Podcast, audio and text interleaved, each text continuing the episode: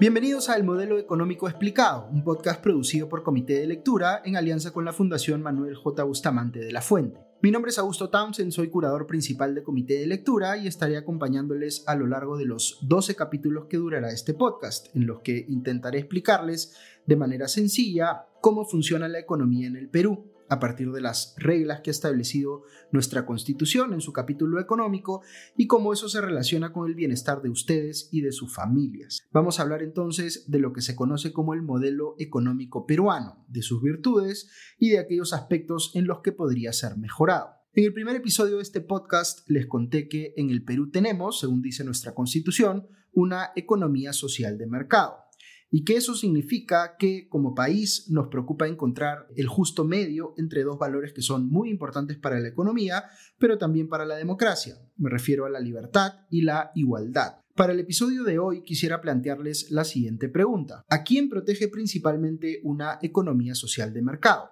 ¿A todos por igual o hay ciertos intereses que merecen ser protegidos antes que otros? Esta es por supuesto una pregunta bien importante. Todos tenemos ciertas ideas, ciertas intuiciones de quién creemos que es el principal beneficiario de nuestro modelo económico. Si yo les hiciera directamente la consulta a ustedes, quizá algunos responderían que son los empresarios. Otros pensarán que no, que quien debiera proteger primordialmente nuestro modelo económico es al trabajador, para que tenga todos los beneficios sociales que le corresponden y le paguen lo justo. Y luego habrá quienes dirán que es el consumidor a quien se debe proteger principalmente, para que no lo engañen o no le entreguen productos defectuosos. Sospecho que si hiciera una encuesta entre quienes nos están escuchando, la mayoría escogería una de las dos primeras alternativas y solo uno que otro mencionaría a la tercera. Pues bien, antes de terminar el podcast de hoy, espero haberles podido explicar cuál de estas tres opciones es la respuesta correcta, o mejor dicho, en qué orden de prioridad las debemos clasificar. Esto es, cuál viene primera, cuál viene segunda y cuál tercera. Ok, antes de entrar de lleno a eso, eh, retrocedamos un poco. Las personas somos muchas cosas a la vez. Podemos ser hijos, padres, hermanos, amigos. Las etiquetas no necesariamente nos definen, pero ayudan a explicar ciertas cosas sobre nosotros. Algunas etiquetas son importantes para los temas que vamos a tratar en este podcast. Por ejemplo, la de contribuyente. Todos somos contribuyentes porque de una u otra manera pagamos impuestos, ya sea por los ingresos que generamos, por las cosas que tenemos o por aquello que compramos. Del mismo modo, todos somos ciudadanos y como tales tenemos los derechos y deberes que nos eh, reconoce la Constitución. No importa en qué parte del país hayamos nacido, qué edad, qué sexo o qué color de piel tengamos, somos ciudadanos iguales en derechos y deberes. Esa es la base de nuestra sociedad, el ideal de nuestra república. Ahora, Recordemos que la Constitución dice en su artículo primero que la defensa de la persona humana y el respeto de su dignidad son el fin supremo de la sociedad y del Estado. ¿Qué implica esto? Pues para empezar que tenemos que garantizar que todos nuestros compatriotas puedan gozar en la práctica de todos los derechos que la Constitución les reconoce. Sabemos que esto lamentablemente no ocurre en el Perú. Hay muchísimos compatriotas que no tienen, por ejemplo, acceso a salud o a educación de calidad. No porque la Constitución no les reconozca ese derecho, sino porque el Estado no tiene la capacidad de garantizar. No es que a la Constitución eh, le haya faltado decir algo que debió decir sino que, habiéndolo dicho, nuestro Estado no puede asegurar que esto ocurra en la realidad. Y eso nos lleva a la discusión de cómo hacer para que el Estado pueda realmente asegurarlo, pero a eso dedicaremos otro episodio de este podcast. Volviendo a lo nuestro, aun cuando la Constitución no lo diga explícitamente, uno pensaría que eh, debiéramos enfocarnos no solo en lograr que se cumpla lo que dice la Constitución, eso debiera ser lo mínimo, lo que garantice, digamos, que podamos coexistir pacíficamente en sociedad, sino que debiéramos aspirar mucho más alto. Queremos que cada peruano y peruana pueda alcanzar el máximo nivel de bienestar posible, que puedan autorrealizarse, que tengan la oportunidad de ser felices en este país, que si tuvieras que hacerlo, como decía el poeta Martos, elegirías al Perú de nuevo para construir aquí todos tus sueños. Hablar del bienestar de las personas es siempre un tanto complejo porque entran ahí componentes objetivos y subjetivos, es decir, cosas que se pueden medir fácilmente y otras que no. Quizá muchos de ustedes piensen que la felicidad de una persona está más relacionada con aspectos emocionales, sus relaciones familiares y amicales, por ejemplo, que con temas materiales, como las cosas que uno posee. Y esto probablemente sea cierto, La abundancia de recursos no hace necesariamente felices a las personas, pero lo que sí sabemos, porque está ampliamente estudiado, es que la escasez de recursos para cubrir necesidades básicas, por ejemplo, comida, ropa, vivienda, salud, etc., dificulta enormemente que una persona pueda ser feliz. Y aquí es donde entramos al tema que nos convoca, la economía. ¿Cómo aseguramos que los ciudadanos tengan acceso a todo aquello que necesitan? Recuerden aquí lo que explicamos en el primer episodio de este podcast. La principal forma como satisfacemos nuestras necesidades es intercambiando cosas en el mercado. Si necesito alimentos, puedo ir a una bodega o a un supermercado y comprarlos a cambio de dinero. Si necesito ropa, puedo ir a una tienda o una galería para adquirir aquello que necesito. Es decir, consigo cosas en el mercado. No el mercado entendido como un lugar físico, sino el mercado entendido como un sistema que nos permite intercambiar cosas para conseguir lo que necesitamos. Ahora, también tenemos necesidades que son satisfechas por el Estado. Nuestra necesidad de seguridad, por ejemplo, la puede satisfacer la Policía Nacional, o nuestra necesidad de justicia, el Poder Judicial. Pero estas instituciones públicas existen porque pagamos nuestros impuestos, de modo que también hay ahí una lógica de intercambio, aunque no sea tan directa. Regresemos ahora sí a las tres etiquetas que les mencioné al inicio empresario, trabajador y consumidor. ¿Cuál de las tres es la que se relaciona mejor con esto que les acabo de explicar? Pues la de consumidor. Recuerden que podemos ser varias cosas al mismo tiempo. Uno puede ser empresario y consumidor, o puede ser trabajador y consumidor. Pero fíjense cómo eh, empresario y trabajador son dos conceptos donde el énfasis está puesto en lo que uno hace por alguien más. El empresario hace algo por su cliente, eh, mientras que el trabajador hace algo por la organización que lo emplea. Cuando hablamos de consumidor, más bien el énfasis usualmente está a la inversa. Pensamos en él o ella como alguien cuya necesidad está siendo satisfecha por alguien más. Y ojo que me refiero eh, no solo a necesidades materiales, sino que bien podrían ser necesidades emocionales. Tener una buena salud mental, por ejemplo, es una necesidad.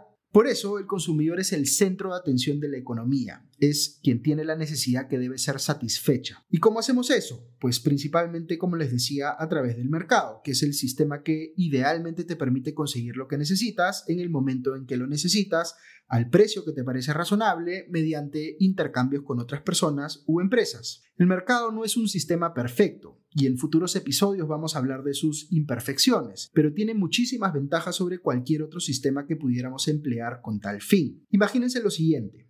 El Estado podría convocar a un grupo de expertos y decirles, piensen ustedes en todas las necesidades que tienen o podrían tener los ciudadanos y luego díganos qué oficinas o qué fábricas necesitamos crear para producir lo que se requiera para satisfacer esas necesidades. Este dicho sea paso no es un ejemplo hipotético, es algo que realmente existió. Es lo que se conoce como una economía centralmente planificada es cuando el Estado en un país cree saber mejor que los propios ciudadanos qué es lo que necesitan. Ese sistema que limita las libertades, digamos, de los ciudadanos fue un fracaso en todos los lugares donde se implementó, por la sencilla razón de que el Estado no tiene cómo saber qué necesitan los ciudadanos, cuándo lo necesitan en qué cantidades y a qué costo. No tiene cómo procesar toda esa información, considerando que cada minuto se toman millones de decisiones económicas en el país y que las personas no tenemos preferencias estables. A veces queremos una cosa y luego otra. Nadie puede adivinar todo eso. Afortunadamente tenemos una alternativa que funciona bastante bien, el mercado. Lo que ocurre en el mercado es que las empresas tratan de identificar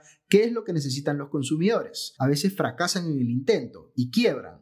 Otras veces identifican correctamente una necesidad y les va bien económicamente, porque como les he contado, el mercado es un sistema que recompensa a aquellas organizaciones que encuentran la mejor manera o las mejores condiciones para satisfacer una necesidad ajena. Por eso les decía en el episodio anterior que el funcionamiento del mercado está basado en la empatía, en la correcta identificación de lo que necesitan los demás, todo lo cual ocurre, además, idealmente, en un contexto de competencia, es decir, uno en el cual hay o podría haber múltiples empresas, todas pensando cómo hacer para ganarse la preferencia del consumidor, ofreciéndole un producto más barato o de mejor calidad. Ahora, ustedes deben estar preguntándose, pero hay que tener dinero para pagar por todas esas cosas, ¿no es cierto? ¿No es igual de importante entonces que la persona tenga un trabajo o alguna fuente de ingresos? Por supuesto que sí. La Constitución dice justamente que el Estado debe darle atención prioritaria al trabajo. Y establece, por supuesto, una serie de derechos que protegen a los ciudadanos en su condición de trabajadores. ¿Por qué se establecen esas protecciones? Pues porque la Constitución asume que en la relación entre el trabajador y la organización que lo emplea, la segunda tiene típicamente más poder de negociación que el primero y que por tanto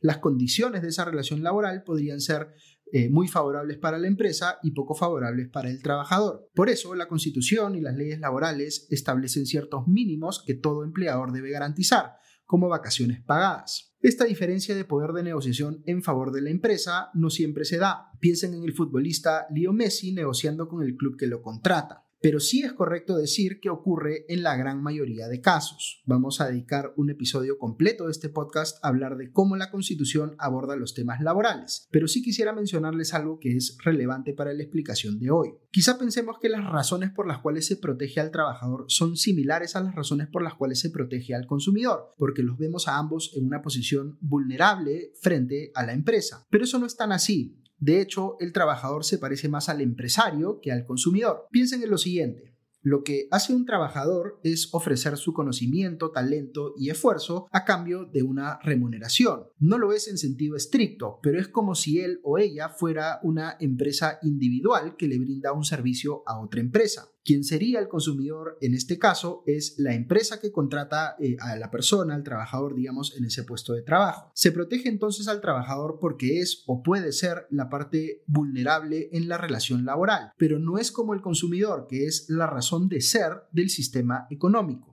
lo que está en el centro de este sistema. Y así llegamos a la tercera etiqueta, la que nos faltaba, el empresario. ¿Hay razones para proteger al empresario por encima del consumidor o por encima del trabajador?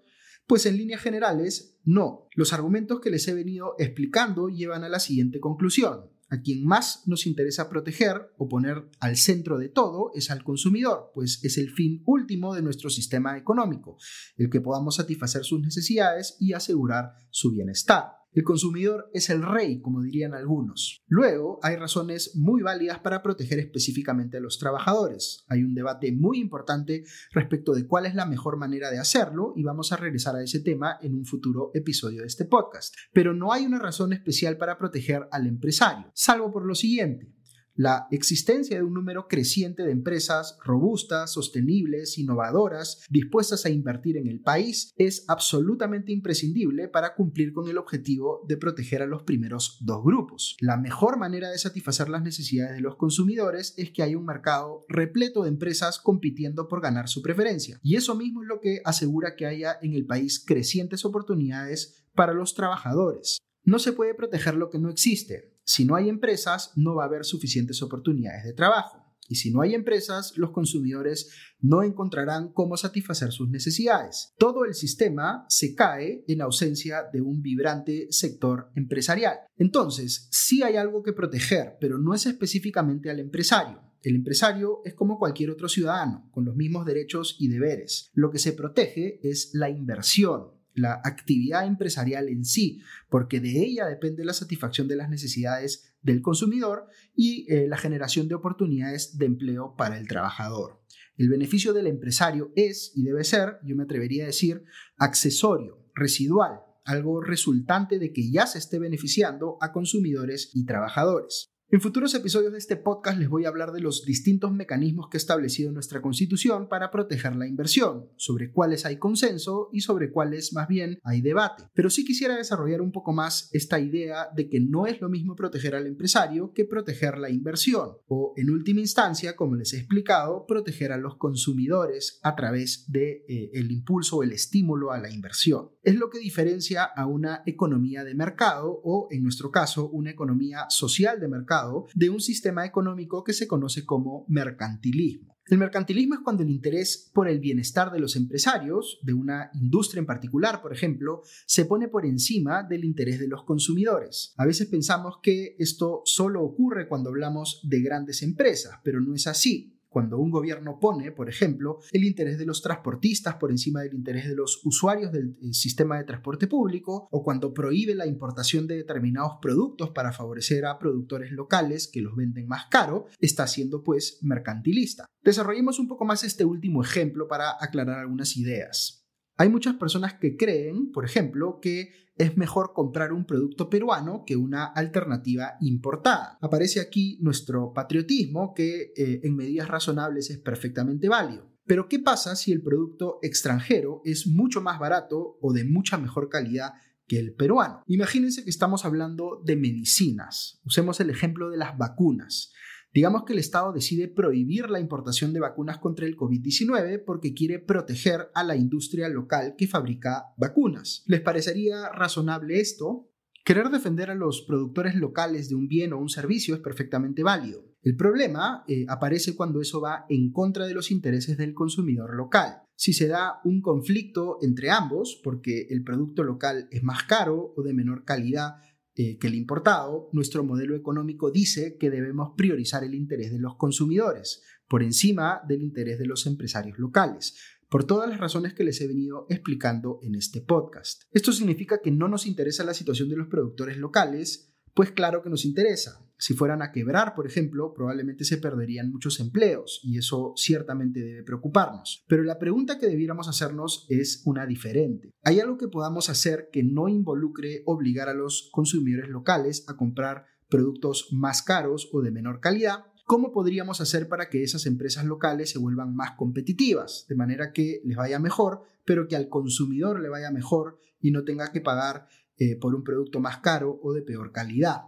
Esa es la pregunta central, y sí hay muchas cosas que se pueden hacer. Muchas empresas peruanas, por ejemplo, no son competitivas porque no tienen acceso a infraestructura decente, carreteras, puertos, aeropuertos, o porque no tienen fuentes de financiamiento, o porque el Estado les cobra más impuestos de lo que se le cobra a empresas similares, competidoras, en otros países. Se puede hacer bastante para hacer más competitivas a las empresas peruanas frente a la competencia extranjera y siempre va a ser mucho mejor eh, que hacerlo a costa de perjudicar a los consumidores locales. Fíjense nuevamente que si estamos hablando de esto no es porque principalmente nos preocupe el bienestar de los empresarios, sino porque entendemos que eh, necesitamos tener empresas para que generen en el Perú empleo y den alternativas eh, eh, a los consumidores locales. Y así es como hemos respondido a la pregunta que nos planteamos al inicio respecto de a quién protege principalmente nuestro modelo económico. La respuesta correcta es, primero, al consumidor, luego al trabajador, al empresario no se le protege en sí, pero sí se protege la inversión, la actividad empresarial en sí, en la medida en que ésta permite satisfacer las necesidades de los consumidores y generar oportunidades de empleo para los trabajadores. Y por cierto, consumidores y trabajadores no son los únicos beneficiarios de este sistema también debiéramos incluir ahí al Estado, por lo que recibe en impuestos, y a los ciudadanos que reciben servicios del Estado financiados con esos impuestos. Pero eso lo hablaremos en otra oportunidad. Esto ha sido todo por nuestro segundo episodio de El Modelo Económico Explicado, podcast producido por el Comité de Lectura en alianza con la Fundación Manuel J. Bustamante de la Fuente. Esperamos que les haya gustado y por favor escríbanos para hacernos llegar sus comentarios o cualquier pregunta que tengan y que podamos absolver en futuros episodios. Que estén muy bien ya nos escuchamos pronto.